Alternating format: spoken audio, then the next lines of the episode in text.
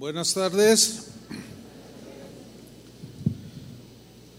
Lucas capítulo 17, versículo 32. ¿Oyen bien los de los que están allá arriba? ¿Sí? Ah, es que como los vi dormidos, dije, no, pues. Bien. Lucas 17, 32. El tema de hoy, ¿puede un cristiano volver atrás? Dice Lucas 17, 32. Está hablando Jesús. Y dice, acordaos de la mujer de Lot. La pregunta es, referente a, al título del mensaje, ¿puede un cristiano volver atrás en algún momento de su vida por algo que haya pasado? En algún momento en la vida de un cristiano puede venir desilusión, frustración, tantas cosas que pueden pasar. Y ese cristiano que profesó a Jesús, en determinado momento puede mirar hacia atrás, quitar su vista de Jesús y terminar abandonando al Señor y a su palabra. Bueno, hay un sector eh, de, dentro del cristianismo que responden con un rotundo no, no, es imposible que un hijo de Dios mire hacia atrás y se aleje de Jesús. También hay otro sector de cristianos que responden con un rotundo sí, sí, existe esa posibilidad. Y, esta aparente contradicción, o esta contradicción, que no es aparente, es muy obvia, eh, se genera cuando, cuando nos salimos de la Biblia. Y los eh, grandes teólogos, que mis respetos para ellos, ¿no? Eh, pero no todos se mantienen fieles a las escrituras y comienzan ellos a cavilar y arman sistemas teológicos y surgen discusiones como esta. ¿Acaso puede un cristiano en determinado momento voltear, mirar atrás y abandonar a Jesús? Ahí, ahí está la, la controversia. Pero bueno, nosotros vamos a ver qué es lo que dice la Biblia. Y si después de eso algunos todavía están allí con que no, pues es que yo, yo lo percibo así, bueno, Vamos a estudiar la Biblia y punto. ¿Qué les parece? ¿Está de acuerdo conmigo? Muy bien. A fin de cuentas es la Biblia nuestro fundamento o, en donde fundamentamos nuestra fe. ¿Por qué Jesús le dijo a sus discípulos, acuérdense de la mujer de Lot? ¿Por qué? ¿Cuál era el propósito de mencionar a la mujer de Lot? ¿Cuál es el contexto en el cual Jesús dijo este texto que acabamos de leer? Acordaos de la mujer de Lot. Bueno, vamos a ese contexto. En Lucas capítulo 17, versículo 26, voy a leer la versión en lenguaje sencillo. Jesús está hablando eh, eh, sobre su regreso, su segunda venida a esta tierra que vendrá por los suyos por nosotros. Y dice Lucas 17, 26, cuando yo, dice Jesús, el Hijo del Hombre regrese a esta tierra, la gente estará viviendo, o sea, como una característica de ese tiempo, la gente estará viviendo como en los tiempos de Noé. Versículo 27. Antes de que Dios inundara toda la tierra con agua, entiéndase diluvio, la gente comía, se divertía, se casaba. La reina Valera decía, se casaban, se daban en casamientos, disfrutaban de la comida, la bebida. Después, dice Jesús, no entró en el arca, vino el diluvio, la inundación y toda esa gente murió. Jesús está diciendo que antes de su regreso la gente iba a estar viviendo afanada en las cosas de esta vida las cosas de este mundo. afanándose desmedidamente por disfrutar de la vida, por disfrutar de, de las amistades y de las cosas de este mundo, olvidándose completamente de Dios, como en los tiempos de Noé, así fue. Pregunta, ¿hay algún parecido en nuestros días presentes del siglo XXI con eso que dijo Jesús, que la gente, que su regreso sería como en los tiempos de Noé, que la gente nada más estaba preocupada por divertirse, trabajaban para ganar dinero, comer, vestirse y divertirse el fin de semana, y todo, todo es diversión, diversión. La industria número uno que genera más dinero en este mundo es la industria del entretenimiento. ¿Por qué? Porque todo el mundo está solamente pensando en pasarla bien, ser feliz, estar contentos, disfrutar la vida. Sigue diciendo Jesús en Lucas 17, 28. Lo mismo, dice, pasó en los tiempos de Lot, en la ciudad de Sodoma.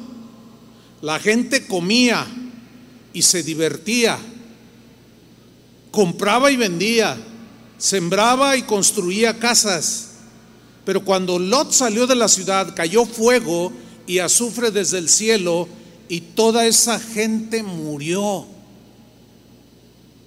Y luego dice en el versículo 30 Jesús, ya en su presente con sus discípulos, algo así, dice, algo así o semejante será cuando yo, el Hijo del Hombre, vuelva otra vez.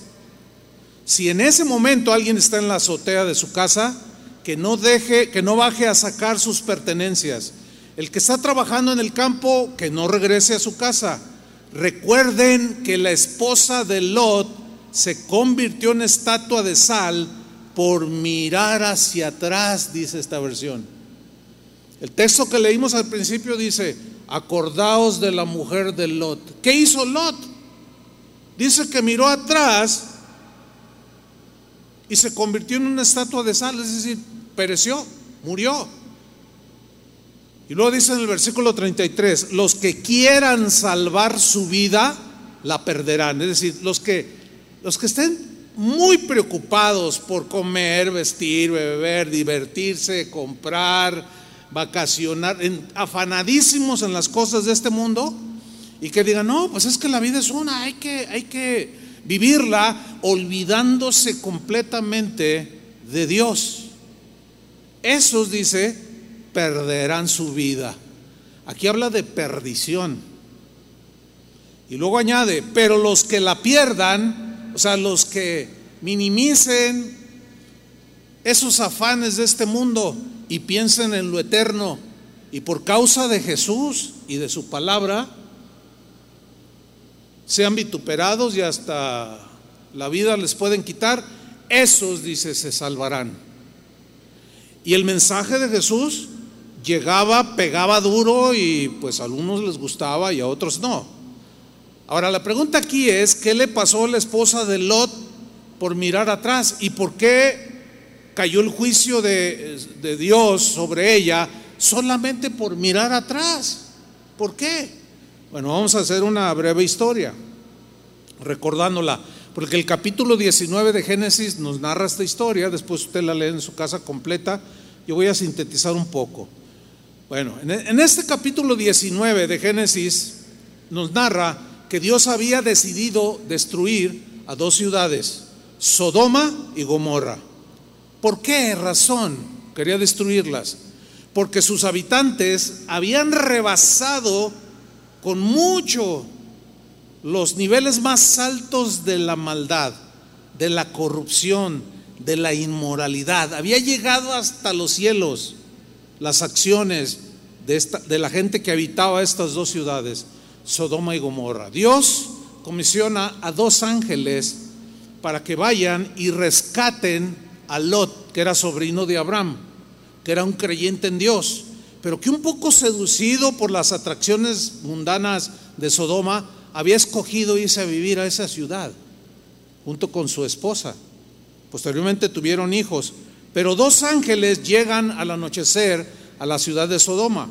Lot estaba en la puerta de la ciudad y cuando los vio venir, Él no sabía que eran ángeles, porque eh, ellos tomaron la apariencia de, de personas como nosotros.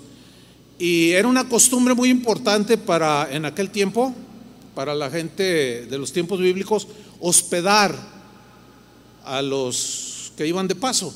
Entonces Lot se levanta y les dice, varones, varones, hombres, pasen a mi casa y, les ofreció hospedaje. Los ángeles no querían, finalmente ceden, entran a la casa con Lot y miren lo que sucede en Génesis 19:4. Voy a leer en la versión Palabra de Dios para Todos.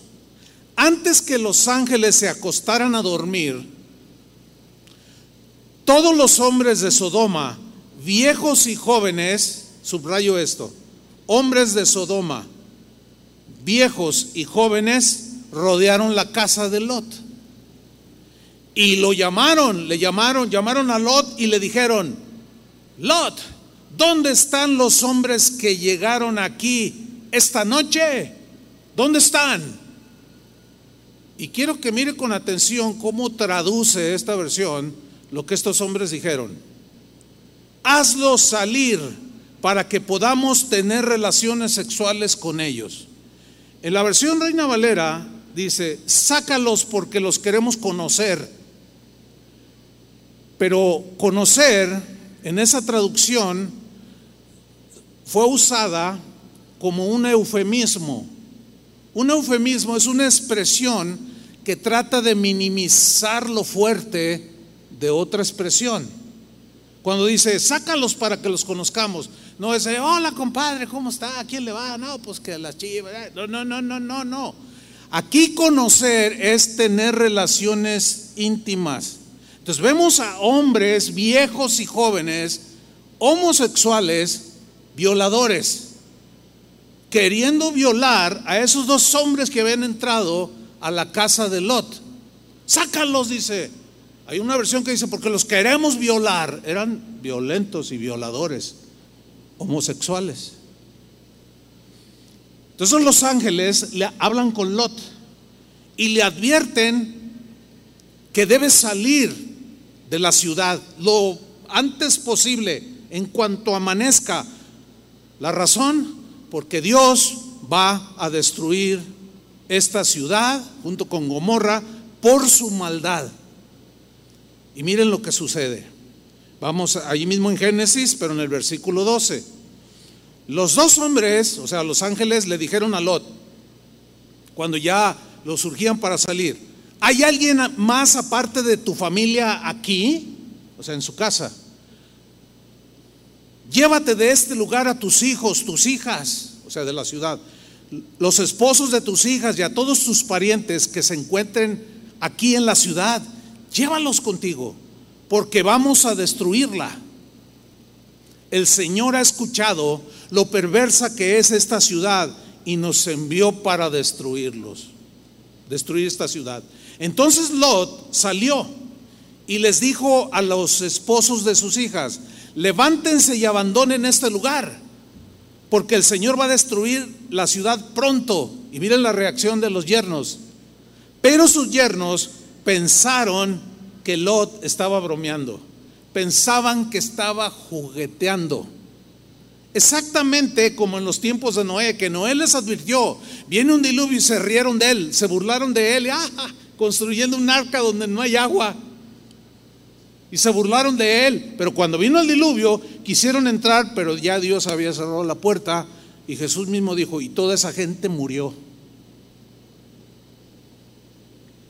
No estamos bromeando, el mensaje de Jesús no, es broma. Sin embargo, mucha gente toma esto como una broma, como un jugueteo, como algo, ah, pues suena bonitas las historias bíblicas, me gustan, pero hay algunas medias colgadas, así, medias, ay, y piensan que es broma. Así es la gente de hoy. Se burla de Dios. Ven a alguien entregado a Cristo y le dicen fanático. Un montón de cosas que le suceden a los cristianos. Dice el versículo 15, al amanecer, los ángeles apuraron a Lot. Lo apuraron. Vamos, vamos, Lot. Diciéndole, levántate y toma a tu esposa y a tus dos hijas que están aquí. O sea, los yernos se fueron a, pues, a disfrutar la vida, ¿no? A lo mejor se fueron a la cantina o a la fiesta, qué sé yo. Porque si no lo haces, le dice, serás destruido cuando esta ciudad sea castigada. Si no sales ya, Lot, puedes perecer con toda la gente perversa de esta ciudad. Y luego dice en el versículo 16, pero Lot se demoró en irse. Bueno, yo supongo que porque su esposa, ya ven que uno lleva una maletita y ellos llevan dos de 50 kilos, ¿no? No sé. No. Total se demoró, se tardó. Y los ángeles, dice que así que los hombres lo tomaron de la mano, lo tuvieron que tomar junto con su esposa y sus hijas, porque el Señor estaba siendo misericordioso con él o sea, con Lot, porque él, él aunque era medio carnal, pero él tenía fe en Dios, creía. Dice que lo sacaron y lo dejaron fuera de la ciudad. Cuando los habían sacado de la ciudad, uno de los ángeles les dio una advertencia, les dijo, escapa, escapa para salvar tu vida. Y luego le dice algo muy importante, pero no mires atrás. No mires hacia atrás, Lot. Ninguno de tus hijos, eh, de, los que van contigo, debe mirar hacia atrás. Y no te detengas en ningún valle. Corre hacia las montañas. Porque si no lo haces, ahí está la advertencia, serás destruido. Y luego nos vamos hasta el versículo 24. En ese momento, Dios hizo caer del cielo una lluvia de azufre encendido sobre Sodoma y Gomorra. Así fue como Dios acabó con las ciudades del valle y sus habitantes y también destruyó toda la vegetación. Pero la esposa de Lot miró hacia atrás y quedó convertida en estatua de sal. Cuando Jesús está con sus discípulos, que es, eh, que es el primer texto que leímos al principio, él les está narrando, como ya vimos, de su segunda venida. Será como en los tiempos de Noé, como en los tiempos de Lot. Ahora, eso será algo terrible, pero ninguno debe de mirar atrás. Acuérdense de la mujer de Lot. No se les olvide lo que le sucedió a la mujer de Lot por mirar atrás. Tengan en mente esa frase, mirar hacia atrás. En cierta ocasión se le acercó alguien a Jesús en Lucas 9:57. Leo en la versión lenguaje actual. Dice que cuando iban por el camino, alguien le dijo a Jesús, te, seguiré a cualquier sitio que vayas, a donde vayas, Señor, te seguiré. Era alguien como muy emocionado de seguir a Jesús. Jesús, pues debió ser así, lo miró él sabía lo que había en el corazón, él conoce todo. Jesús le contestó, mm, ok, mira, las zorras tienen sus cuevas y allí van a dormir, se protegen, tienen donde pasar la noche. Y las aves tienen nidos y hacen lo mismo, ahí descansan. Pero yo, el Hijo del Hombre, no tengo ni siquiera un sitio donde descansar en otras palabras, Jesús le está diciendo, ¿estás dispuesto a andar donde yo ande, camine donde camine, esté con quien esté? Si soy perseguido, si soy vituperado, ¿estás dispuesto a estar conmigo hasta el final? A veces no tengo ni dónde descansar. Y aquel hombre como que se quedó pensando así como que, ah, caray, no pensé que, es que están bonitos los cantos. Es que es bien bonita las explicaciones, las predicaciones son bien bonitas y me gusta cómo hablas, pero ya cuando Jesús le dice lo que implica seguirlo, así como que como que se la pensó. Sigo leyendo. Versículo 59. Después Jesús le dijo a otro, sígueme. Lo mira y le dice, sígueme. Pero él le respondió, Señor, primero déjame ir a enterrar a mi padre. O sea, en otras palabras, eh, pero te sigo, pero debo de ir a la casa de mi padre y esperar hasta que se muera. Pueden ser 5 años, 10, 20, 40, 50, 60 años y después que se muera, lo entierro, entonces ya te sigo. Y Jesús le responde en el versículo 60, lo importante es que tú vayas ahora mismo a anunciar las buenas noticias del reino de Dios. Deja que los muertos entierren a sus muertos. O sea, los muertos espirituales entierren a los muertos físicos.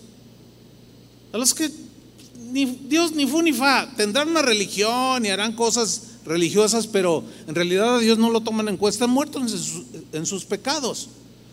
Eh, la reina Valera dice, tú ven y anuncia el reino de Dios, ahora. Entonces ahí ya se la pensó como que, ah, caray, pues como que no. Luego en el versículo 61 dice que vino otra persona y le dijo a Jesús, Señor, quiero seguirte. Nadie lo estaba presionando. Era una decisión que este eh, estaba tomando. Quiero seguirte, pero primero déjame ir a despedirme de mi familia. Y miren lo que le dijo Jesús. Pongan atención. Jesús le dijo, ninguno, tú, tú, yo, este, este, aquel, todos, ninguno que poniendo su mano en el arado para partir la tierra y sembrar, ninguno que pone sus manos en el arado mira hacia atrás. ¿Qué hizo la mujer de Lot? ¿Qué hizo? Miró hacia atrás. Ninguno que pone sus manos en el arado y mira hacia atrás es apto para el reino de Dios. Cuando Jesús les dice a sus discípulos, acuérdense de la mujer de Lot, ¿qué piensan ustedes que les quiso decir? Ok, me van a seguir, me quieren seguir, cueste lo que cueste, pues sí. Pero acuérdense de la mujer de Lot. Conmigo, conmigo sí o sí. O decidanse de una vez, no. Porque en medio de la travesía, en medio del camino, no es muy bueno para ustedes que de pronto digan, dijo mi mamá que siempre no. Que mejor me regreso de donde salí y miro hacia atrás. No, dijo Jesús. Tienen que marchar firmes hasta el, hasta el final. Este mismo versículo de Lucas... Eh, eh, 9:62, en la versión actual, mire cómo se lee. Jesús le dijo, no se puede pertenecer al reino de Dios y hacer lo mismo que hace un mal campesino. ¿Qué hacía un mal campesino? Y le pone una ilustración que todo el mundo entendía, porque ellos eran gente de campo y conocían a los sembradores. Y les dice, un mal, un mal campesino hace esto, al que, al que se pone a arar el terreno y vuelve la vista hacia atrás, los surcos le salen torcidos. Eso es lo que, lo, que Jesús quiso enseñar cuando dijo, acuérdense de la mujer de Lot. Y ninguno que pone sus manos en el arado y voltea para atrás va, va a torcer todo, porque su pensamiento está dividido, no está decidido en seguir de manera determinante al Señor. Los que sembraban en aquel tiempo solían poner en los extremos del terreno, eh, podía ser un, eh, eh, un tronco seco o un árbol, y ellos se quedaban mirando directamente, fijamente al árbol, con las manos en el arado, y no quitaban su vista de ese objeto que era como el que los iba a dirigir para hacer los surcos derechos. Entonces, si un mal agricultor, como dice esta versión, va haciendo el surco, va mirando fijamente hacia adelante y luego gira su rostro para mirar hacia atrás, ¿qué hace con el surco? Se desvía, lo tuerce. En otras palabras, si tú miras para atrás, ahora que eres cristiano, vas a torcer todo se te van a torcer tus pensamientos, tus acciones, tus intenciones, todo va a estar revuelto, vas a ser una madeja que luego no, no vas a poder desenredar y esa será tu perdición. Por eso les dijo, acuérdense de la mujer de Lot. En el momento en que ella miró hacia atrás, ya algo estaba desviando el camino que le habían dicho los ángeles. Aquí derecho, corran, corran, pero no miren hacia atrás. Tienen que correr de manera recta hacia, hacia aquellas montañas que es donde van a encontrar salvación. Y esa es la manera de caminar con Cristo, de manera recta, fijando los ojos en Él. Amén. Por consiguiente, en el momento en que un cristiano mira hacia atrás, es porque algo está añorando en su corazón de las cosas del mundo, como la mujer de Lot. Ella estaba tan ensimismada, tan impregnada de la buena vida que tenía ahí en Sodoma, porque eran ciudades muy prósperas, ¿eh? eran muy ricas. Que dijo, ¿cómo irme a las montañas y dejar todo lo que Sodoma representa para mí? Las fiestas, los vestidos, los palacios, los perfumes. Eh, los bailongos, este, y ay, va a venir la banda Limón, y ay, ¿cómo la voy a perder? Este mirar atrás no, no es una mirada momentánea, así como, como algo como esto. No, no significa. Significa que ella se detuvo en la carrera y giró y se quedó mirando fijamente las ciudades. Entonces, mirar atrás no es una mirada momentánea, sino es una mirada que se clava en aquello que quieres. Es como cuando, cuando ves pasar el auto que tú quieres. ¿Así? O sea, ahí va el bolchito. Ay, se fue, quiere un bolchito. Y se quedan viendo y le dicen a su esposa, mira, uno como ese, mi amor, uno como ese. No, y hasta que se pierde por allá lo dejas de ver. Clavaste tu mirada, o como cuando pusiste tu mirada en la que hoy es tu esposa. Bueno, yo me acuerdo cuando vi a Vicky por primera vez, era una fiesta del mundo, pues éramos mundanos. Estábamos en una fiesta del mundo. Y hacia lo lejos, como de aquí al fondo, yo la vi y no le despegué la mirada. Pero para nada. Y un amigo que venía conmigo dice, oye, mira, allá está una muchacha que está así, así, así, así, y tiene ojos verdes. Está preciosa. Cuando fui al baño la vi. Le dije, no, ya la estoy viendo. Pero yo no le quitaba la mirada. Y me dijo, voy a ir a hablar con ella. No, hazte para allá. Le dije, yo voy. Bueno, el resultado de haber fijado mi mirada, ahí está, 45 años o más, ya, ya perdí la cuenta de mi vida de casados, felizmente casados, gracias a Dios. Bueno,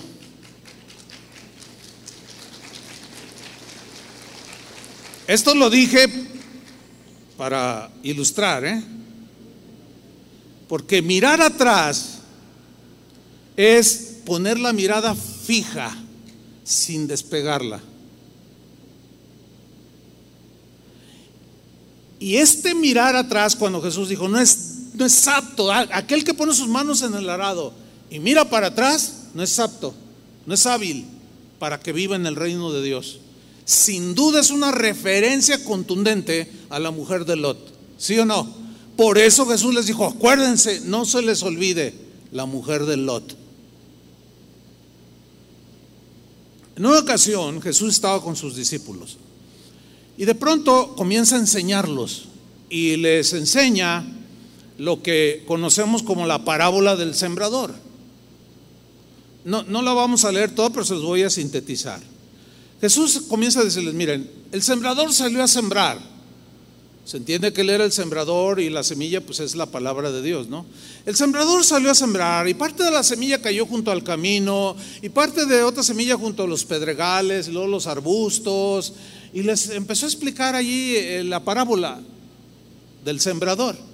Entonces sus discípulos se le acercan y le dicen, oye Señor, no entendimos. No entendí la parábola. Dice, ok, se los voy a explicar. Y la vamos a, vamos a leer la explicación. Mateo 13, versículo 18. Vengan y escuchen la parábola del sembrador. Les voy a dar la explicación, dice en otra versión. Dice el 19. Cuando alguno oye la palabra del reino, es el evangelio que es, es como una semilla, y no la entiende, no la entiende, no la discierne, ¿por qué? Por distintas razones. Es como ahorita, yo estoy sembrando semillas, que es la palabra de Dios. Cada terreno, cada persona eh, que está aquí, los que nos ven, tiene su corazón eh, en estados distintos.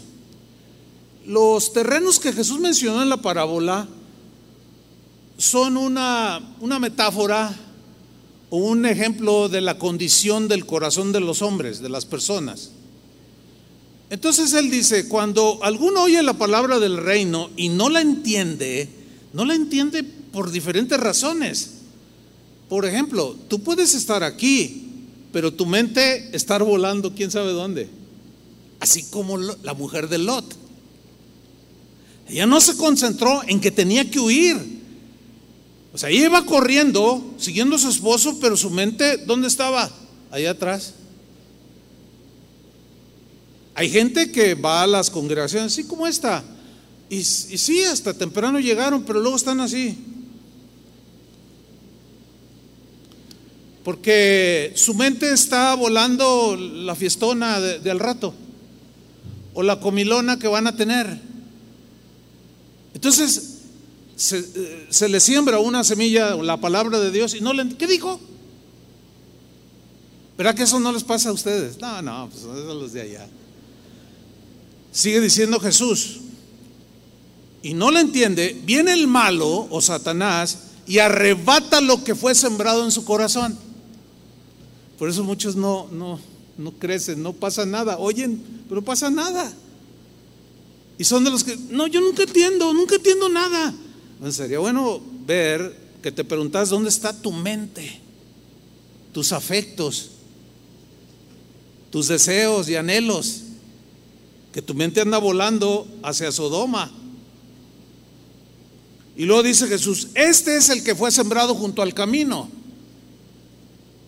Luego en el versículo 20 dice, y el que fue sembrado en pedregales, donde la semilla cayó entre pedregales, este es el que oye la palabra y al momento la recibe con gozo o sea, es alguien que uno puede decir, híjole, estaba bien abierto, ya listo para recibir la palabra de Dios.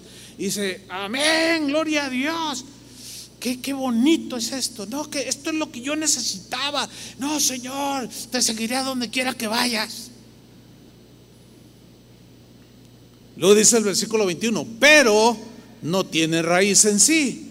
O sea, creció, tuvo vida, pero algo sucedió porque dice que no tiene raíz en sí, sino que es de corta duración. Pues al venir la aflicción o la persecución por causa de la palabra, luego tropiezan, o, sea, o se vuelven para atrás. Ahora, para que un árbol crezca sólido, fuerte y, crezca el tronco grueso y unas ramas que donde las aves del cielo vengan y hagan sus nidos y dé abundante sombra, tiene que ser un árbol, un árbol bien plantado, pero empieza con una semilla y sale un tallito, germina y sale un tallito bien débil. Pero ese árbol o ese, ese tallo pequeño de, de una pulgada tiene que permanecer ahí. Y a medida que pasa el tiempo, los meses, los años, las raíces van creciendo. Pasan cinco años, el tronco va engruesando y la raíz va penetrando y haciéndose sólida. En 10 años es un árbol así de grueso. En 20 años yo, yo he conocido árboles, en, en Argentina, en la Patagonia, conocí árboles de más de mil años. El guía ahí que nos llevaba decía, ahora vamos a una zona donde hay árboles milenarios. Y yo soy bien preguntón.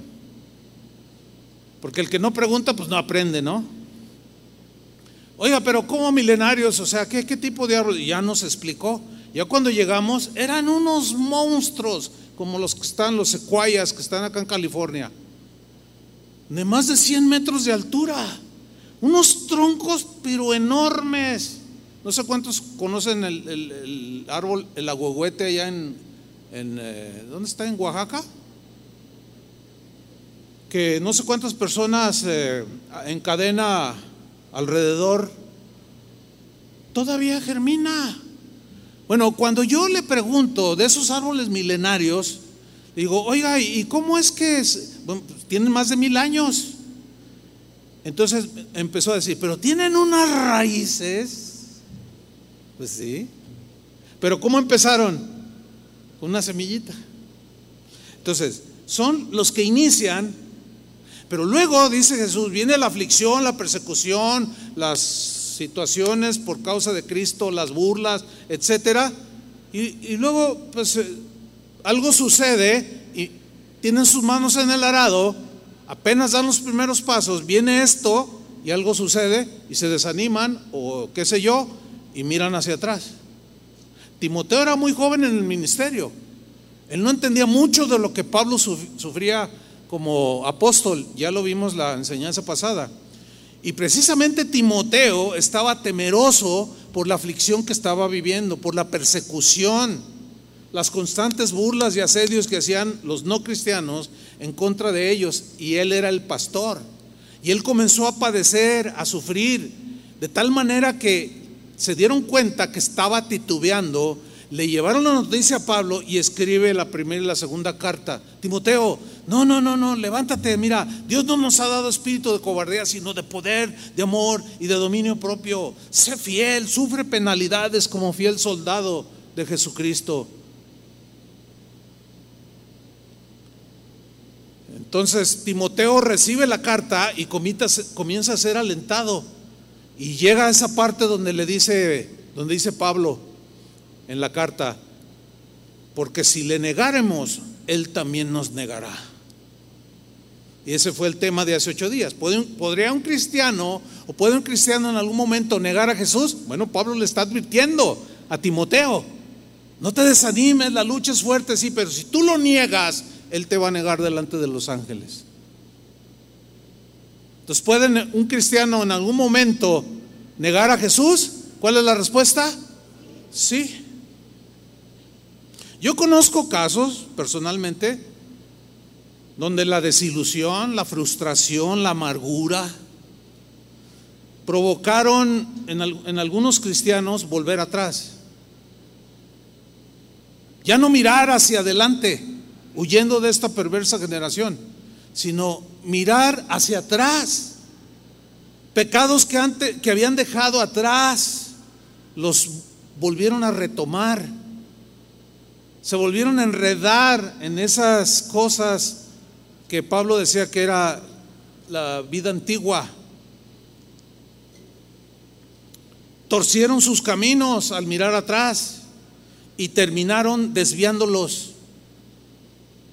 De tal manera que yo puedo testificar que cristianos, que yo presencié su conversión, Así de primera mano vi los frutos, vi la vida espiritual, vi la transformación, pero en el trayecto algo pasó. Y algunos de ellos que volvieron atrás, el día de hoy son ateos. Así como lo oye, ateos. Hasta páginas de, de YouTube han abierto donde se burlan de Dios, de Jesús. No, yo un tiempo fui cristiano, pero era cuando no pensaba. Yo antes fui cristiano, pero es que era bien menso. Como todos los que andan ahí, que no sé qué. Y yo salí de esas cosas. Ahora es inteligente. Conozco muchos casos así. Entonces si alguien viene y me dice, no, no, no, es que no eran cristianos, y no, no, no, no, ¿cómo, cómo, cómo tú puedes decir eso? ¿Tú los conociste? Yo sí los conocí. ¿Conocen alguno que en algún momento miró hacia atrás y ya no está? ¿Conocen cuando menos uno? Levanten la mano. Un montón.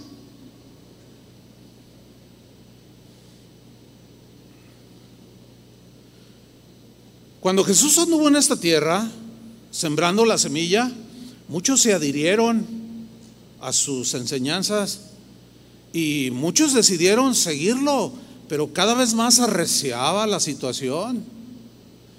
Y llegó un momento, hubo momentos en que algunos se fueron para atrás al mismo Jesús. Y él nunca les dijo, tú eres un aparente cristiano, tú eres un aparente seguidor mío, pareces, pero no estoy seguro. ¿Se imaginan? Por supuesto que él sabía si eran genuinos o no. Pero miren lo que dice Juan 6:66. Después de que él les da un discurso de que yo soy el pan de vida, yo no soy como el maná, como el maná que Moisés les dio en el desierto, el pan del cielo, pero yo soy el pan que descendió, el pan vivo. Y todos, ¿cómo? Sí, y el que no come mi carne y bebe mi sangre, no puede tener parte conmigo. Y, no entendían el mensaje algunos, ¿cómo nos va a comer su carne y a beber su sangre? Eso sonaba espantoso ante los ojos de un judío que no, no comían ni chicharrones de puerco, menos iban a ser este, caníbales o a beber sangre humana. Es obvio que Jesús está hablando metafóricamente de su sacrificio, pero allí ya se ponía duro, porque una y otra vez les decía, y me van a perseguir, me van a, escarnecer, se van a burlar de mí, me van a matar. Y algunos de ustedes se van a escandalizar y se van a desparramar. No, no, no, nosotros no. Leo Juan 6:66. Como resultado de ese mensaje que narré brevemente, de estos, como resultado de esto, o sea, del mensaje, muchos de sus discípulos, ¿cuántos? Muchos, o sea, fíjate, no dice aparentes discípulos, es, es una aseveración, es, un, es un contundente. Muchos de sus discípulos, ¿qué hicieron? Se apartaron. Y ya no andaban con él. ¿Qué, qué hicieron? Miraron hacia atrás, se volvieron hacia atrás. En el versículo 67, entonces Jesús dijo a los doce, ¿acaso queréis vosotros iros también? Yo no los quiero a fuerzas, ¿eh? ¿Ustedes también se quieren ir? Son libres. Él les preguntó. No los amenazó. Digo, ¿ustedes también? Están en libertad. Así como todos esos ahora están apostatando, ahora me están abandonando. Y ustedes mismos los conocieron. Pues eran como ustedes. Pero ya se fueron. Se volvieron atrás. Simón Pedro le responde, Señor, ¿a quién iremos? Bueno, allí, allí, esto es muy importante que nosotros reaccionemos como Pedro aquí en este pasaje. ¿A quién iremos? Tú tienes palabras de vida eterna. La reina Valera dice, solo tú tienes palabras de vida eterna. Cuando yo escucho al teólogo fulano, al erudito sultano, diciendo cosas que yo no veo en la Biblia, yo siempre me quedo con lo que dice la Biblia. Ese es un principio fundamental para todo aquel interesado en estudiar de manera más profunda las escrituras. Yo me acuerdo en mis primeros años estudiando la teología en un seminario, escuchar cosas raras. Oye, eso no dice la Biblia. No, pero es que mira, y empiezan con, y enredan todo. Eso provocó en mi generación que muchos dijeran, ah, todos están bien confundidos, todos no saben ni lo que dicen, todos se atacan los unos a los, ah, los cristianos no sirve para nada el cristianismo y fueron tropiezo. Bueno, el día de hoy, créamelo, hay más confusión que los tiempos cuando yo me convertí. Las redes sociales han abundado muchísimo más en esta confusión terrible. Pero volvamos a la parábola del sembrador.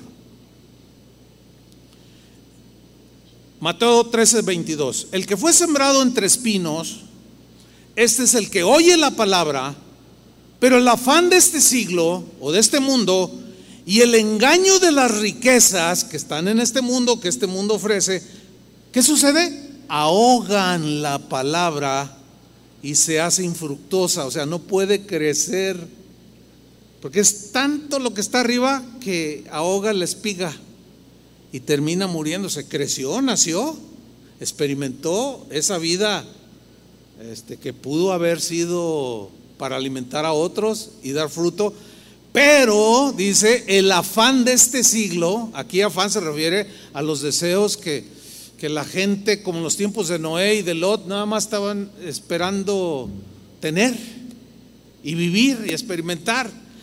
Pero dice Jesús, el afán de este mundo y el engaño de la riqueza ahogan la palabra y se hace infructuosa. ¿Puede un cristiano volver atrás? Hubo un cristiano en los tiempos de Pablo, contemporáneo de Lucas, el que escribió el Evangelio, contemporáneo de Marcos, el que escribió el Evangelio, que juntos sirvieron con el apóstol Pablo. Es decir, eran, eran, eran siervos de Dios, los cuatro, y otros más, que servían al Señor. En la carta que Pablo escribió a Filemón, en el eh, versículo 24, solo es un capítulo, dice lo siguiente, Marcos, el que escribió el Evangelio, Aristarco, Demas y Lucas, el que escribió el Evangelio, ¿qué dice Pablo que eran? Mis colaboradores. Ahora, pregunta, ¿tú crees que el apóstol Pablo iba a a recibir como colaborador a alguien que no manifestara la vida espiritual de Cristo? ¿Tú crees que lo iba a recibir? Si hubo un tiempo en que a Marcos no lo quiso llevar con él, porque el estándar de Pablo era bastante elevado. Entonces, en algún momento, Pablo decidió que Demas fuera su colaborador. ¿Por cuántos años? Bueno, debe de haber una crono. Pues, tiene que haber un tiempo este, cronológico. Ahí luego lo investigo y se los digo. Pero no es importante. Lo importante es esto. Pablo lo había aceptado como colaborador. Ahora, las situaciones que vivía Pablo las vivieron Marcos, Aristarco, Demas y Lucas. Pero en ese trayecto del ministerio, algo le pasó a Demas. ¿Qué le pasó? Porque en la segunda carta, en el capítulo 4, en la segunda carta a Timoteo, capítulo 4, versículo 10, Pablo escribe lo siguiente. Porque Demas, que es el mismo, ¿eh? Demas me ha desamparado, se ha ido, me abandonó. Estaba Pablo en la cárcel en ese momento. Me ha desamparado. Antes venía, oraba por mí, me daba palabra de ánimo y así estuvo. Me mandaba recados, yo le mandaba, sabía lo que andaba predicando, todo, viajaba, todo, mi colaborador. Pero de pronto dice Pablo a Timoteo, Timoteo, Demas se fue, me abandonó, pero luego dice la razón, amando este mundo ¿Qué hizo Demas? Miró hacia atrás. Juan el apóstol escribió, si alguno ama al mundo, el amor del Padre no está en él. Y todo lo que ofrece este mundo, la vanagloria de la vida, los deseos de los ojos, no provienen del Padre. Por eso todo el que ama el mundo no es de Dios. Pero Demas había salido del mundo. Caminó con Cristo años. Y en el trayecto algo le pasó. Bueno, los que aseguran que un cristiano nunca puede volver atrás, tienen una salida muy facilona. Dice, no, es que no era nacido de nuevo. Ah, cálmate, ni que fueras Dios. O sea, ¿cómo te puedes decir que no era? O sea, que eres, que eres más inteligente que el apóstol Pablo que lo miró de tú a tú y lo discernió y vivió con él, comió con él. Y tú dices que no era cristiano. Bueno, yo me quedo con lo que con lo que dice aquí que era su colaborador. Y se da a entender que era un hombre fiel, pero de pronto mira hacia atrás, comienzan sus caminos a torcerse sus pensamientos y termina amando yéndose al mundo porque amaba este mundo. ¿Y se fue a dónde? A Tesalónica, que en los tiempos bíblicos era un equivalente más o menos a lo que hoy es Las Vegas, en Nevada, en los Estados Unidos. Un día me acuerdo que un pastor me dijo, te invito a Las Vegas. Y yo le dije, ¿a Las Vegas? Y dice, sí, sí, yo sé que este, vas a pensar que pues es que Las Vegas. Cuando, cuando tú oyes o alguien te dice, te invito a Las Vegas, ¿qué, qué? ¿Qué, viene a tu mente? Ay, pues, este, un lugar bien sano para la familia. Pues es obvio, es obvio, ¿o no? Pero ¿qué le pasó a Demas?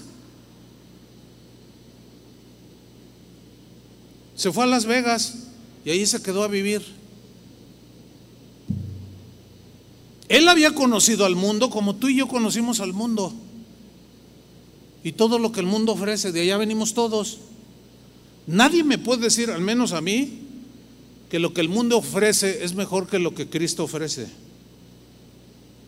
Porque sería la peor insensatez que alguien diga eso.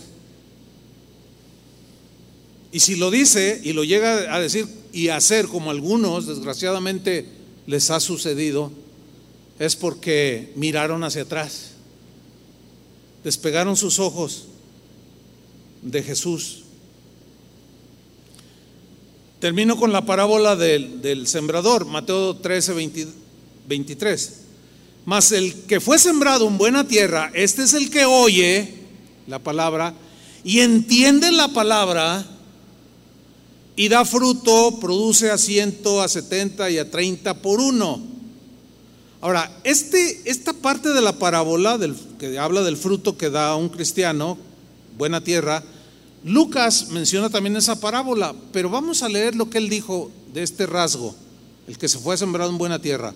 Lucas 8:15 dice, mas la que, la, que cayó en buena tierra, o sea, la semilla que cayó en buena tierra, entiendes el corazón noble, humilde, que recibe la palabra,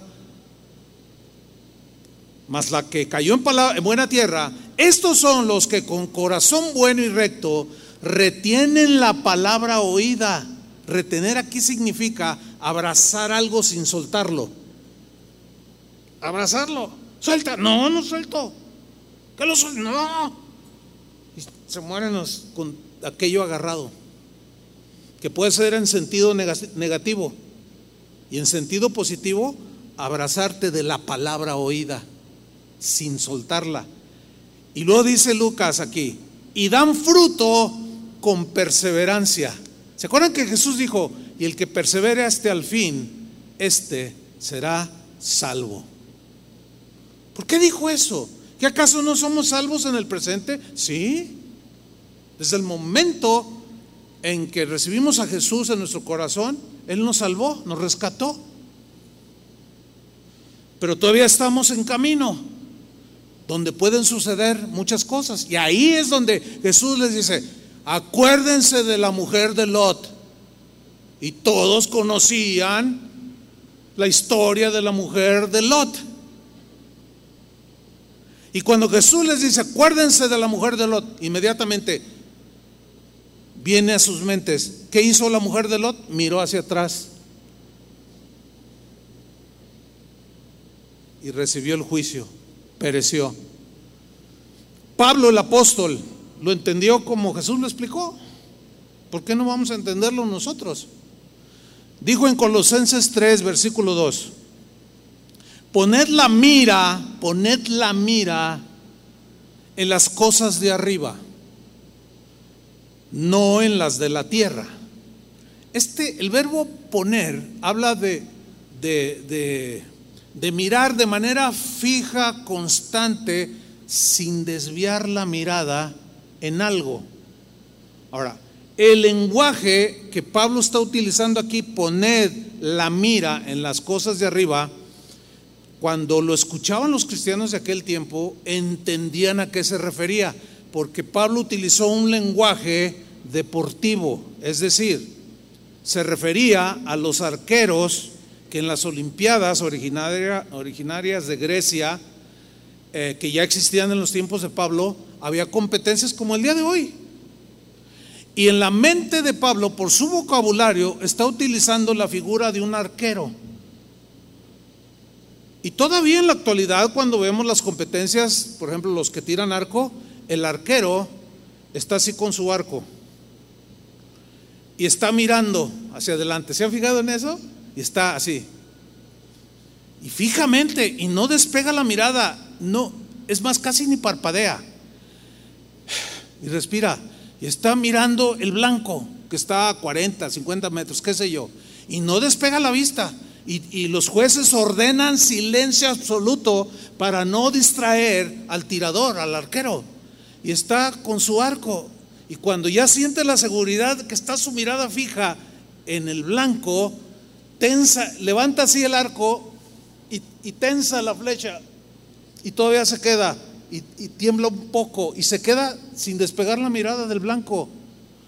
Cuando ya siente que es el momento, suelta la flecha y directo en el blanco. Pablo decía que corriéramos hacia la meta. Es lenguaje deportivo también. ¿Qué tenemos que hacer nosotros para no errar el blanco? Fijar la mirada. ¿Cuándo han visto? Jamás verán en ninguna competencia un arquero que toma el arco y luego de repente está mirando así fijamente el blanco y luego de repente voltea allá con su compadre. Oye, compadre, ¿aquí es la comilonga de, mañana? No, iba, iba a venir la banda El Recodo. Ah, órale. ¿Cuándo han visto eso? Pues no le va a dar al blanco. Y así están un montón de gente distraída. No tienen sus ojos puestos en Jesús parpadean o giran. Y lo que es peor, giran hacia atrás y se quedan clavados como demas. Terminó mal. Acuérdense de la mujer de Lot. Hebreos capítulo 12, versículo 1. Ahí Pablo o el escritor de la carta a los Hebreos sigue utilizando un lenguaje deportivo. El capítulo 11 de Hebreos habla de que por la fe Noé, por la fe Abraham, por la fe Moisés, ustedes lo conocen, ¿no es cierto? Habla de lo que se denomina como los héroes de la fe, que por fe hicieron esto, hicieron aquello, etcétera, etcétera. Bien, aquí en el capítulo 12 se utiliza un lenguaje deportivo y la figura es de un estadio donde hay espectadores que están viendo a los que están compitiendo. Y luego dice en Hebreos 12.1, en la versión Palabra de Dios para Todos, dice así esta versión. Fijémonos entonces que nos rodean muchísimas personas que demostraron su fe. Cuando dice estamos rodeados por una grande nube de testigos, dice la reina Valera, es un lenguaje deportivo que alude a un estadio donde la gente está sentada, los estadios son redondos u ovalados, y la gente está sentada alrededor y los competidores están en, en el terreno y todos esos, dice, todos esos que ya pasaron su prueba de fe, como Abraham, como Moisés, y que triunfaron y que por la fe y por la fe, ahora ellos están espectadores viéndonos a nosotros cómo vamos a correr la carrera. Si va a ser legítima, si vamos a tener nuestros ojos puestos en la meta o vamos a andar ahí papaloteando, como decimos aquí en México. Entonces dice en, ese lenguaje, fijémonos entonces que nos rodean muchísimas personas que demostraron su fe. Corramos, dice aquí, sin fallar, aludiendo a competencias. ¿eh? En la Reina Valera dice, corramos con paciencia la carrera que tenemos por delante. Y aquí habla de un maratón, así literal, metafóricamente hablando. Y luego dice, quitemos de nuestra vida cualquier cosa que nos impida avanzar, que era lo que hacían los corredores. Se despojaban, es más, hay, hay crónicas que hablan que los corredores para estar cada vez más ligeros llegaron al punto en Grecia de que se desnudaban totalmente para correr las carreras. Cualquier camiseta o túnica o zapatos que trajeran les iba a impedir para correr ligeros. Y eso es lo que está diciendo aquí en relación con el pecado. Dice, despojémonos pues del pecado, dice la reina Valera, que nos asedia y corramos para estar ligeros la carrera que tenemos por delante. Y luego dice en el versículo 2, fijemos nuestra mirada, ahí está. Ahí está otra vez. Fijemos nuestra mirada en quién? En Jesús. Reina Valera dice, traduce así, el autor y consumador de nuestra fe. Y aquí traduce, en quien empieza y termina nuestra fe. O sea, mirando fijamente, como el arquero mira la, el blanco. Así ustedes. Cuando pongan sus manos en el arado, miren al que está enfrente, en el caso del agricultor, el árbol que se guiaba y no despegaba la vista para poder hacer surcos derechos. No aparten su vista de Jesús, hermanos. Pase lo que pase, vean lo que vean, oigan lo que oigan. Un titubeo puede ser fatal. Por eso traduce aquí bien, corramos sin fallar, porque es debido muerte. Corramos sin fallar.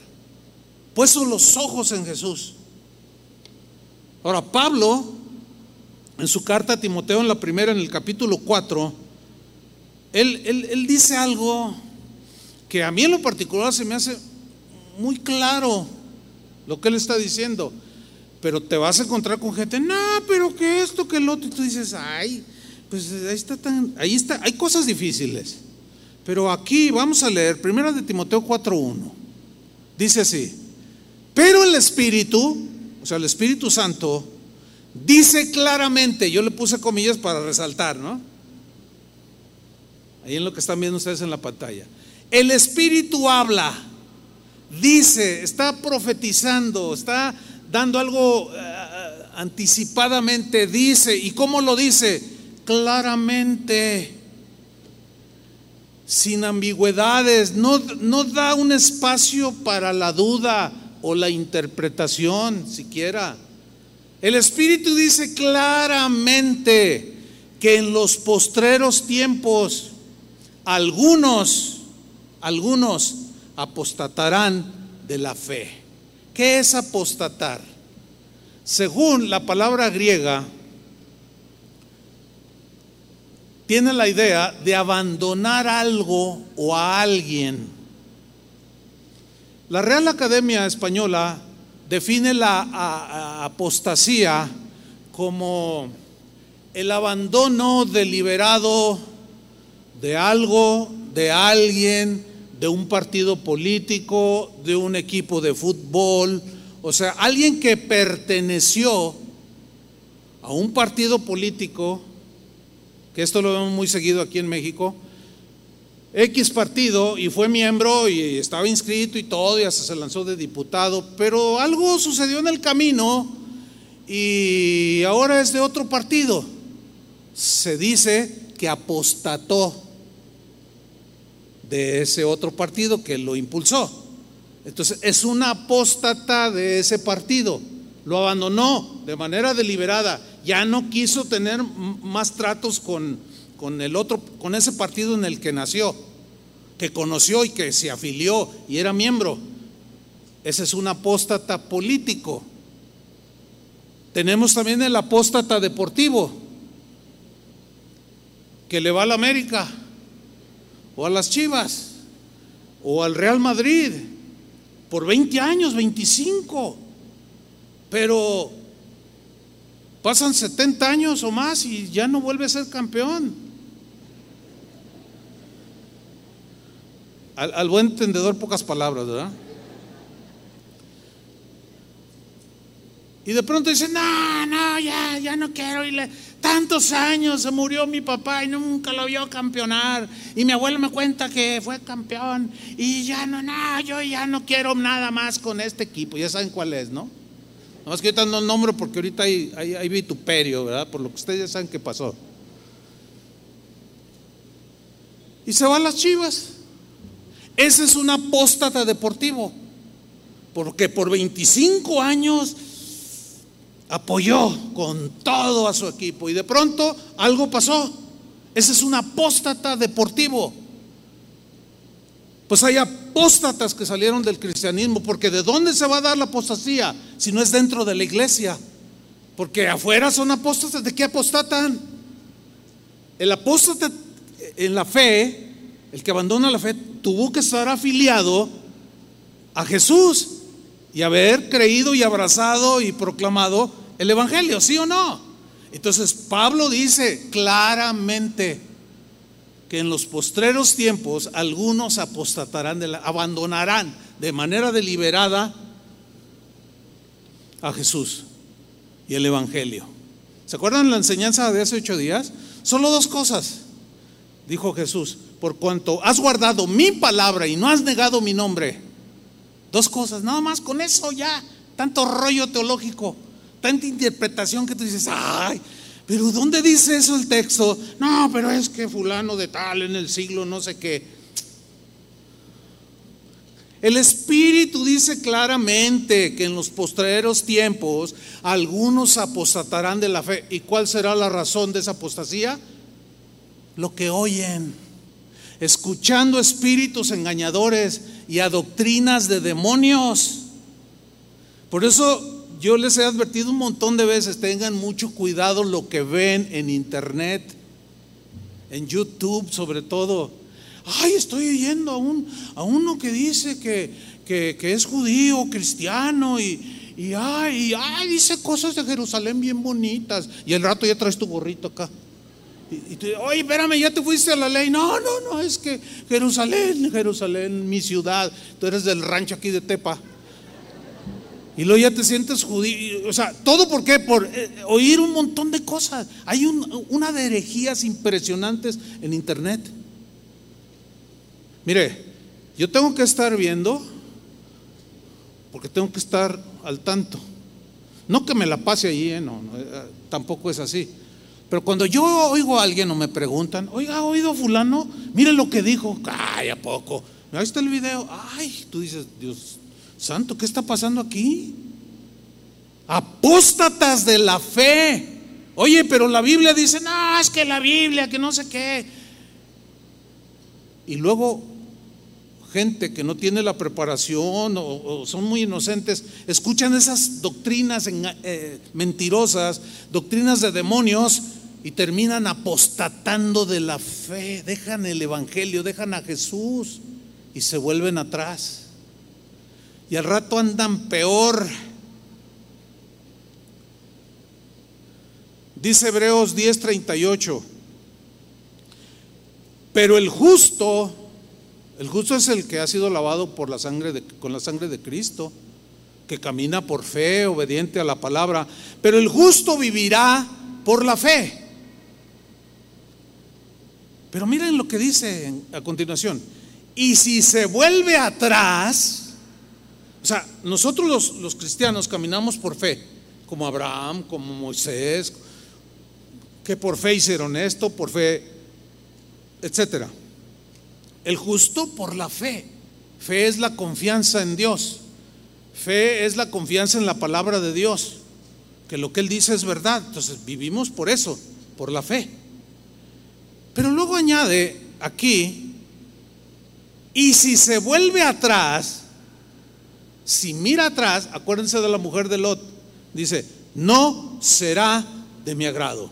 Cuando dice, y si se vuelve atrás, está abriendo claramente la posibilidad de que alguien que ha caminado con Cristo en fe, con fe y con testimonio, en algún momento, como Demas y otros, se vuelvan atrás, quiten su mirada de Jesús y dice Dios, no me agradará. No me agradará. Y luego el que escribió la carta a los hebreos, dice en el versículo 39, pero nosotros, o sea, lo dice como una afirmación de una convicción sólida de, que, lo hizo mantener en el caso del escritor de Pablo. Es que no se conoce con exactitud quién escribió la, la carta a los hebreos. pero está diciendo con una convicción de que su mirada está en Jesús. Fue el que escribió el capítulo 12. Puestos los ojos en Jesús. Dice, pero nosotros no somos de los que se vuelven atrás. ¿Qué significa? Porque hay algunos que ellos mismos vieron que se volvieron atrás. Entonces, ¿puede un cristiano mirar hacia atrás y volver atrás? Bueno, si están siguiendo la enseñanza contundente, que sí. Aunque fulano y sultán digan que no, bueno.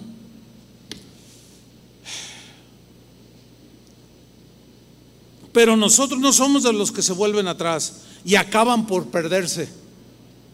Acuérdense de la mujer de Lot. Sino de los que tienen fe y preservan su vida, perseveran hasta el final, como dijo Jesús. Y finalmente, hermanos, Pedro, que era del vulgo, la misma Biblia lo dice, que era un hombre sin letras, no era intelectualmente, su coeficiente intelectual no era tan alto como el de Pablo. Sin embargo, y a pesar de, de eso, por ser una persona sencilla, entendió igual que Pablo al respecto. Y miren lo que escribió, segunda de Pedro 2.20, hablando de los que se fueron para atrás, de los que retrocedieron, de los que quitaron su mirada de Jesús y miraron hacia atrás y terminaron torcidos, alejados. Dice Pedro, ciertamente, ciertamente, si habiéndose ellos, ellos son los que volvieron atrás, habiéndose ellos escapado, huido de las contaminaciones del mundo, entiéndase todo, toda la corrupción, la inmoralidad que hay en el mundo, que vivían ellos. Ellos un día escaparon de esas contaminaciones, de esa podredumbre, de esa corrupción moral. Escaparon por el conocimiento del Señor y Salvador Jesucristo. Yo, yo escuché a un predicador que dijo, no, pero eh, se refiere a un conocimiento intelectual. Yo dije, no cabe duda que con tal de, preservar su, su sistema teológico, tuercen la Biblia, pero creen que somos tontos, creen que somos ignorantes creen que no leemos la Biblia, que muchos, hay muchos que sí no la leen, ¿eh?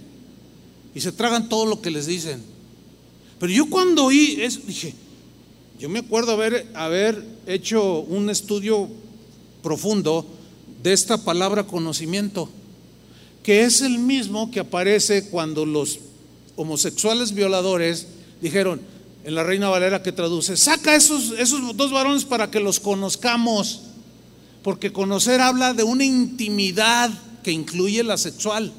Como cuando dice, refiriéndose a José, el esposo de María, y después de haber tenido a su hijo Jesús, conoció a María. Así dice. ¿Qué significa? Que tuvo intimidad sexual. Pero en este caso, pues obviamente es un conocimiento profundo, pleno. Es la palabra griega epignosis que significa literalmente conocimiento pleno. En otras palabras, Pedro está diciendo, aquellos que habían escapado y que ahora se han vuelto atrás, ellos tuvieron un conocimiento pleno, total, nada de que parcial o, o, intelectual. No, no, no, un conocimiento. Por eso pudieron escapar del pecado. No hay otra manera más que conociendo a Jesús realmente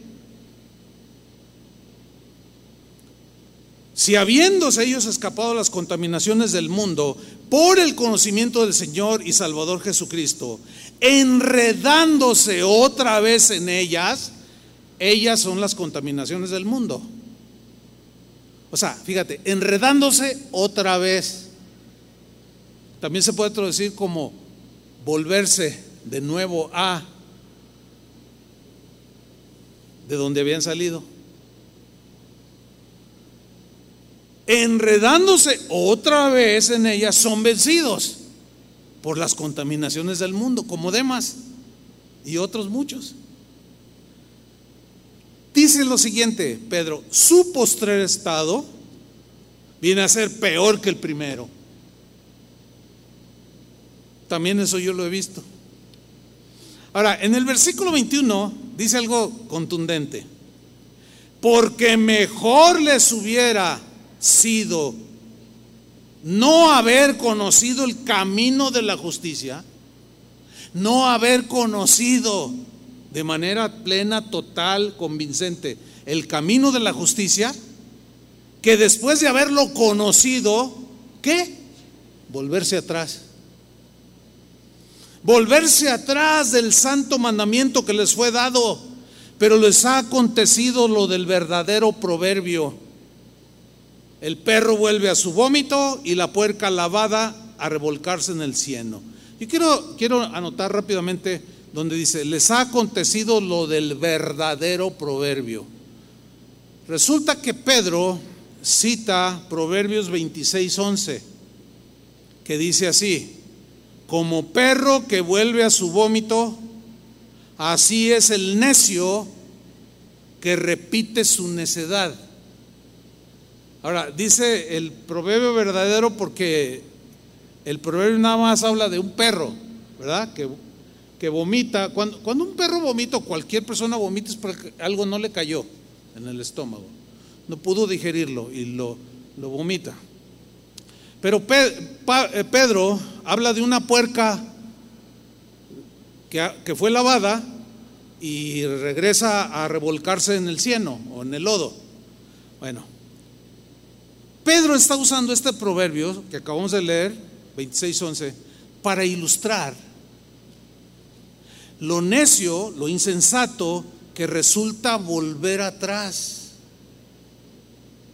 regresando a la vida corrompida, sucia e inmoral, y regresando a las cosas viejas que habían pasado, que Pablo dijo, de manera que si alguno está en Cristo, nueva criatura es. Las cosas viejas, la, vida corrupta, ¿qué? Pasaron. Y ahora Pedro dice, no, y luego las vuelven a retomar y son vencidos y se vuelven a revolcar. Es como el perro que vuelve a su vómito. Y generalmente Incluso yo por un tiempo pensaba así de esa manera, que es porque no había nacido de nuevo. Pero el contexto nos dice que Pedro dice, conocieron el camino de la justicia, caminaron el camino de la justicia. Y más les hubiera no haber nacido o no haber conocido y después enredarse otra vez su posterior estrado, ah, les ha sucedido lo que al perro. Y generalmente se toma como, no, es que así como el perro, este, eh, sigue siendo perro, así estos corruptos seguían siendo corruptos, seguían siendo no nacidos de nuevo. Pero ¿saben una cosa? No está hablando de naturaleza aquí. Porque jamás nadie ha logrado cambiarle la naturaleza a ningún animal. ¿Sí o no? ¿Quién? Un perro siempre se va a comportar como perro, siempre. ¿Cuándo han visto a una jirafa comportarse como un gato? No. Yo tengo un gatito porque el otro que tenía ya estaba viejito y se me murió y bueno, el Señor nos dio otro gatito.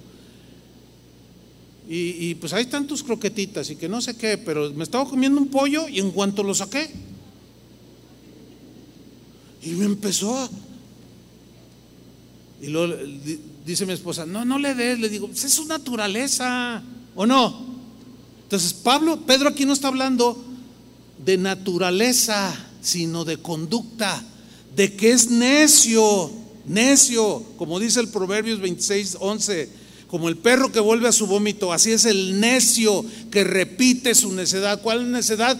Como vivía antes. Con eso termino, mire. Muchos que creen que un cristiano nunca se puede volver para atrás, citan los textos de cuando Jesús ahí en Juan dice, dice que nadie los arrebatará de mi mano. Yo les doy vida eterna, mis ovejas me oyen, nadie las arrebatará de mi mano. Sí, yo creo eso. Yo creo eso. Eso, eso es una promesa del Señor que, que me da una seguridad de mi salvación impresionante. Si permanezco en Él. Está condicionado esa seguridad a permanecer. Pero hay quien lo entiende que no, no, no, no es por obras, dicen. Y confunden. Y eso afecta tanto la conducta que llegan a decir que pase lo que les pase, hagan lo que hagan, siempre serán ovejas del Señor, dicen. Y están seguros, hagas lo que hagas, lo que haga. No hace mucho, un conocido predicador le preguntaron que qué pasaba con un cristiano que se suicidaba, o sea, que premeditaba y tomaba así con calma y terminaba dándose un tiro o colgándose. Y, este predicador contestó, no, pues se va, se va con el Señor, porque no hay pecado que el Señor no pueda perdonar. Y es cierto. Pero hay una controversia ahí. Nunca se ve en la Biblia que un cristiano se suicide. ¿Por qué? Porque tenían fe. ¿Cuándo ven a Job queriéndose colgar, cortarse el cuello? Al mismo Pablo. No hay. Entonces se genera una controversia ahí. Pero entonces ellos aseguran, no, no, no, pues es que no pasa nada, no pasa nada. Otro predicador decía en un, mensaje, yo, vi ese, ese, mensaje, decía, porque me dijeron, oye, mira, ¿qué piensas de lo que está diciendo? Lo decía, voy a decir algo que eh, es mi responsabilidad y si se ofende o no les gusta, pero es algo gravísimo que está pasando en, las, en la iglesia cristiana del siglo XXI. Y yo atento a ver que era lo gravísimo. ¿Saben qué era lo gravísimo? No es posible que mujeres estén predicando en el púlpito. Y ese que dijo eso, ese predicador que dijo eso, es alguien que cree que un cristiano puede suicidarse y se va con el Señor, sí o sí. Entonces yo oí eso y dije, ay, mira, fíjate, se cuelan el mosquito y se tragan el camello. E, e, eso está, porque con la misma lógica que ellos dicen que un cristiano se va al cielo, yo pensé y dije, pues ¿qué le preocupa? Que no le preocupe. ¿Para qué se preocupa este predicador de que la mujer predique? Si perdona a uno que se suicida, ¿no va a perdonar a una mujer que predica el Evangelio? ¿Ven cómo se enredan en sus cosas? Pero ahora sí termino con esto. no, ya, ya es promesa, prometido, comprometido. Termino. Cuando yo tenía 16, 17 años, yo estaba en la preparatoria, en la preparatoria 3, aquí por Gómez de Mendiola. Ahí cursé yo la prepa. En mi salón, yo recuerdo haber tenido mi primer contacto con cristianos. Ahí, dos compañeros en mi salón. Que eventualmente eh, uno se me acercaba o nos decían cosas de la Biblia. No, miren que esto y lo otro. Y, ah, pues yo escuchaba. Que a mí siempre me ha gustado aprender cosas, ¿no? Y yo los escuchaba. Y como que veían que yo les ponía atención. Entonces cuando salíamos así en algún receso, oye, no, mire, y me compartían el Evangelio. Pero había algo que a mí no me checaba. Les voy a contar qué. Yo, yo me acuerdo que lo miraba. Ah, entonces tú, tú lees la Biblia. No, sí, que vamos a una iglesia y que no sé qué. Oye, pero, pero tú vives igual que yo. En otras palabras, haces lo mismo que yo. Ellos hacían lo mismo que todos hacían. Si, se emborrachaban, todos los ellos le entraban. Si se agarraban este a pleito con los del segundo B, también ellos le entraban. O sea, no había ninguna diferencia entre ellos y yo, salvo que decían que ellos eran cristianos. No voy a decir la denominación, no tiene caso, pero así pensaban ellos. Que un cristiano no puede, pase lo que pase, no, no, no le puede pasar nada. Entonces, ya cuando hablábamos así más de cerca, yo decía, no, pero hay algo que no checa, o sea, porque yo asumía que leer la Biblia, seguir a Jesús, fíjense, y no era cristiano. Yo me convertí hasta los 20 años. Y yo decía, no, pero, no, no, ustedes dicen, pero pues hacen todo lo que nosotros hacemos. No, no, pero es que tú no entiendes. Ah, no. Siempre, dice, siempre se le sacan con esa. Es que tú no entiendes los misterios de Dios. Bueno, pasan tres años. Llego a los 20 años de edad, que es cuando me, me convertí a Cristo. Nací de nuevo. Lo primero que vino a mi mente un día después de convertido fueron esos compañeros en la prepa. Fíjate qué cosas. ¿Cuál fue mi, mi reflexión? Dije, ay, me acordé, dije, no, porque en un día de convertido yo había entendido, claro, no, no en la dimensión que ahora entiendo, pero sí había entendido que había entrado en una relación diferente con el Dios vivo, que me había cambiado el corazón y que ahora yo, cosas que hacía, las empezaba a aborrecer y lloraba de arrepentimiento. Y me acordé de mis compas en la, en la prepa y dije, ah, no, no, estos no eran cristianos. Pero a medida que fui caminando en los caminos del Señor, me empecé a enterar que algunos creen que una vez convertido puedes hacer lo que quieras, vivir como quieras, que al cabo eres oveja y no te pasa nada y que nunca vas a volver atrás y que no hay pecado que el Señor no perdone.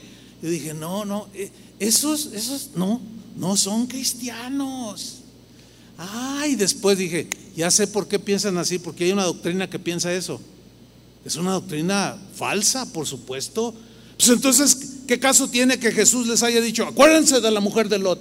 Si no les pasa nada, ¿por qué les dice, acuérdense de la mujer de Lot? ¿Qué hizo la mujer de Lot? Miró hacia atrás y fue destruida. No miren hacia atrás. Bueno, pasaron como tres, cuatro años y en un evento de cristianos aquí en la ciudad, Entro yo al lugar donde era el evento y ¿qué creen que me encontré? De frente con, con los de la prepa. Y cuando me ven, Olivares, ¿qué haces aquí? Les dije, pues soy cristiano. Ah, qué bueno. A ver, vengan. Inmediatamente así. A ver, vengan para acá. Ustedes no son cristianos, le digo. No, ¿y por qué dices eso? Le dije, porque siguen viviendo igual. Ah, pues salvos, salvos, ya, ya, ya no pasa nada. Fíjate. Le digo, ¿sabes una cosa? Estás en un engaño. Porque hay 20 mil advertencias a permanecer firmes en la fe, ¿sí o no? Sin embargo, sigue habiendo gente que sigue creyendo que no le pasa nada. Bueno, el mensaje ahí está. Nada más acuérdense de la mujer de Lot. Punto. Pónganse de pie.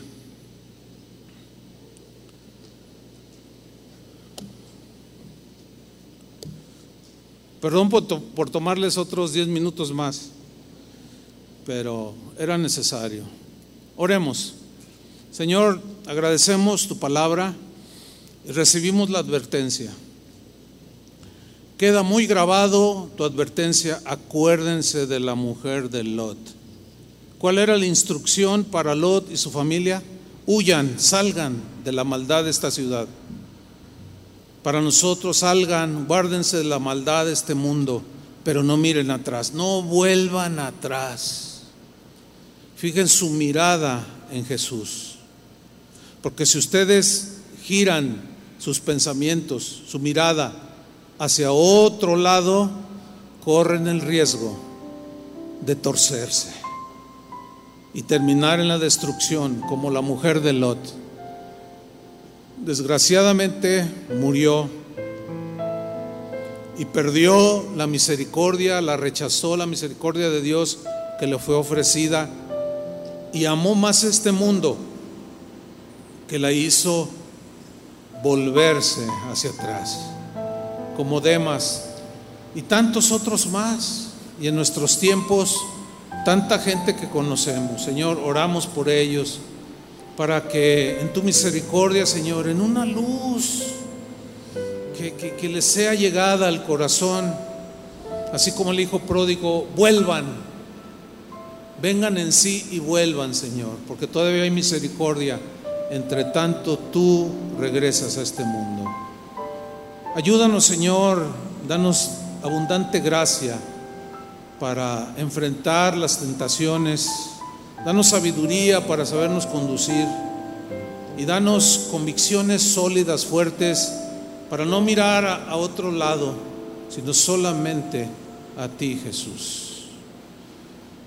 Ahora, en señal de rendición, levanta tus manos y de tu propio corazón dile, Señor, díselo con convicción.